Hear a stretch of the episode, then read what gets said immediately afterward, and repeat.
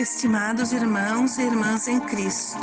Nossa gratidão e muitas bênçãos às irmãs Ede, Rumi e Lourdes, filhas da nossa comunidade que assumiram a vocação religiosa e saíram para a missão evangelizadora no mundo. Nosso abraço fraterno às famílias. Hoje também encerramos a Semana Nacional da Família. A família é o berço de todas as vocações, é o lugar onde se desenvolvem os seres humanos e seus relacionamentos mais significativos. O lar é o espaço da família, da educação, do cuidado e da ternura. É a escola da vida e da fé. Atualmente, nossas famílias precisam voltar para mais próximos de Deus, para que os filhos percebam a importância do amor ou do respeito ao divino. Nós deparamos em alguns momentos em situações de grandes dificuldades, como o momento atual que vivemos, a pandemia.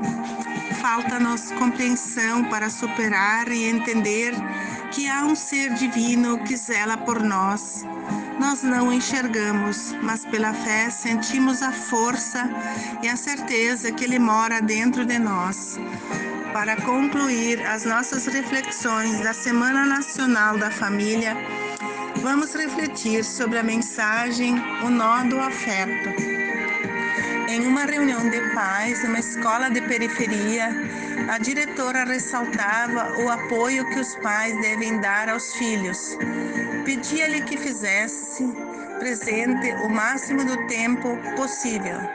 Ela entendia que a maioria dos pais e mães trabalhasse fora e que deveriam achar um tempinho para se dedicar e entender as crianças.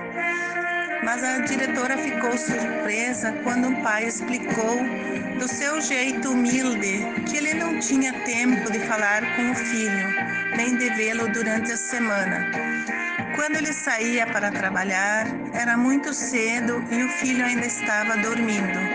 Quando ele voltava do trabalho, era muito tarde e o garoto não estava mais acordado. Explicou ainda que tinha que trabalhar assim para sustentar a família.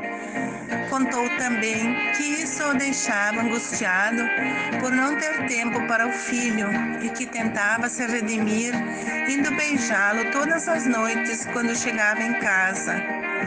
E para que o filho soubesse da sua presença, ele dava um nó na ponta do lençol que o cobria.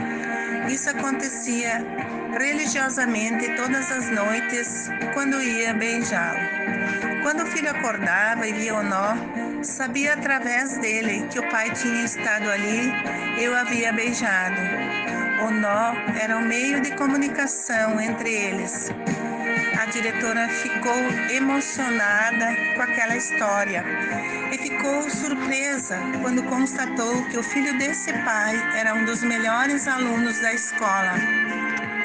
O fato nos faz refletir sobre as muitas maneiras de um pai ou de uma mãe se fazerem presentes, de se comunicarem com o seu filho aquele pai encontrou a sua, simples, mas eficiente.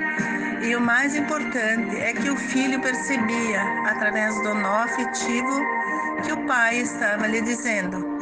Por vezes nós importamos tanto com a forma de dizer as coisas e esquecemos o principal, que é a comunicação através do sentimento. Simples gestos como um beijo a um nó na ponta do lençol valiam para aquele filho muito mais que presentes ou desculpas vazias.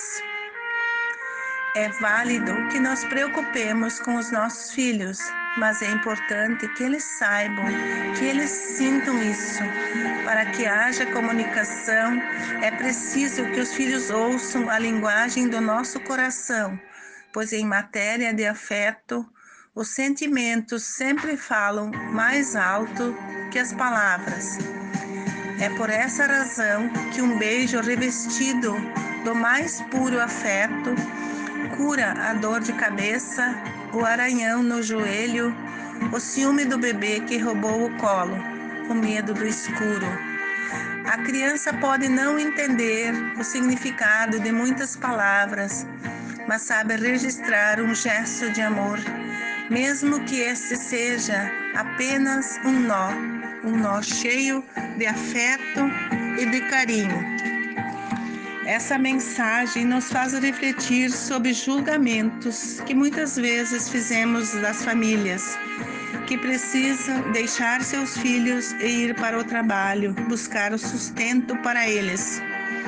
Mostra-nos que não é a presença física dos pais que deixa os filhos melhores, mas sim as marcas da presença do amor, do afeto e da ternura que eles marcam em poucos instantes que estão perto deles. Que ao final dessa semana de reflexão bíblica, possamos olhar para nossa família e compreender as diversas manifestações de nossos filhos. Que todos nós possamos, em oração, pedir a proteção divina para as nossas famílias. Uma ótima semana para todos nós.